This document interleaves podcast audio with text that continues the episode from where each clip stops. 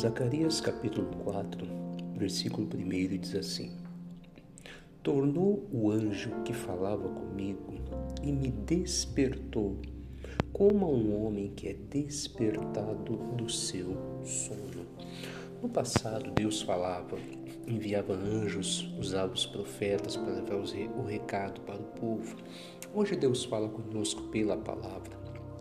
Usa pessoas que trazem essa palavra de Deus. É claro que tudo que Deus fala é, e usa pessoas para nos orientar sempre está de acordo com a palavra. O que sai da palavra não vem de Deus, não é responsabilidade do Senhor, mas de quem está falando. E aqui o Zacarias fala que quando o anjo tocou nele, foi como despertar um homem do seu sono. E é aqui que eu quero chamar a sua atenção. Quando Deus fala comigo e fala com você, é para nos despertar do sono. Algumas pessoas estão dormindo, infelizmente. Estão dormindo. Precisa acordar, precisa despertar. E quando eu falo que precisa acordar, podemos falar de duas maneiras. Tem gente que precisa acordar para a vida, para as coisas que estamos vivendo. Tem gente que parou no tempo, não estuda, não faz um curso, não trabalha, é, não se cuida, não cuida da saúde, não cuida do seu corpo, não cuida é, da família, é o marido que não cuida da mulher, não cuida dos filhos, é a esposa e vice-versa que não cuida do marido. Enfim, tem pessoas que têm que acordar para a vida, está dormindo, vai perder o que tem.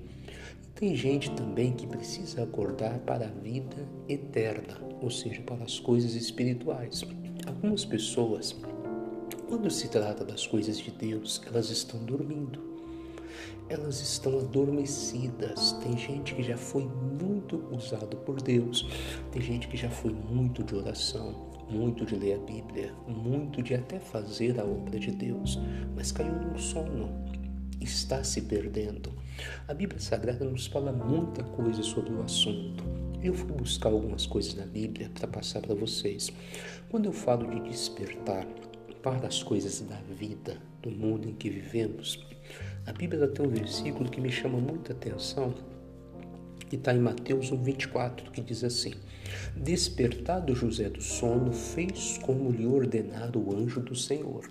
O, o José estava com medo de receber Maria por sua mulher. Eles eram noivos e ela, se, ela engravidou por uma ação do Espírito Santo.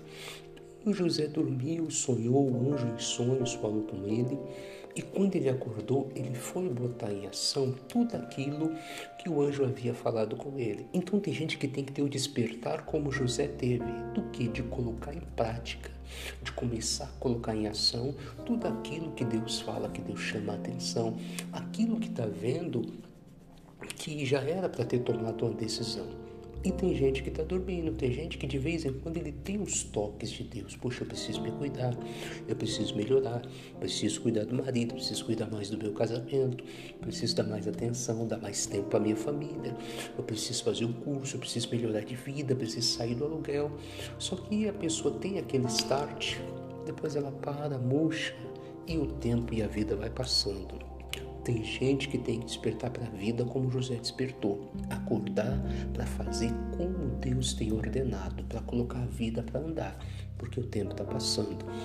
Para não ficar muito longo aqui, vamos falar é, de despertar para a vida eterna, para as coisas espirituais. A Bíblia Sagrada fala muito também sobre isso e não vai dar tempo de eu falar tudo. Mas a Bíblia fala aqui em Romanos 13, 11: E digo isto a vós outros, que conheçais o tempo, e já é hora de despertares do sono, porque a nossa salvação está agora mais perto do que quando primeiro cremos. Olha só Deus falando, a salvação está perto, o dia de Jesus voltar está perto. Mateus 25 fala das dez virgens, as prudentes e as insensatas. Elas pegaram no sono, acordaram quando viram um grito: o noivo está vindo. Cinco estavam preparadas e cinco não estavam, ficaram para fora. Muita gente está dormindo quando se trata das coisas espirituais. E o que, que vai acontecer? Jesus vai voltar. Aí você vai querer despertar e você vai ficar para fora. Qual é a mensagem para nós hoje? Senhor, nos desperta. Desperta para a vida, meu irmão. Desperta para as coisas espirituais. Eu vou ter que gravar um outro podcast um dia mais sobre o assunto, porque tem muita coisa para falar.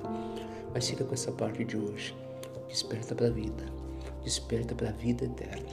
No nome de Cristo. Fica com essa palavra, viu? Que Deus te abençoe. Um forte abraço.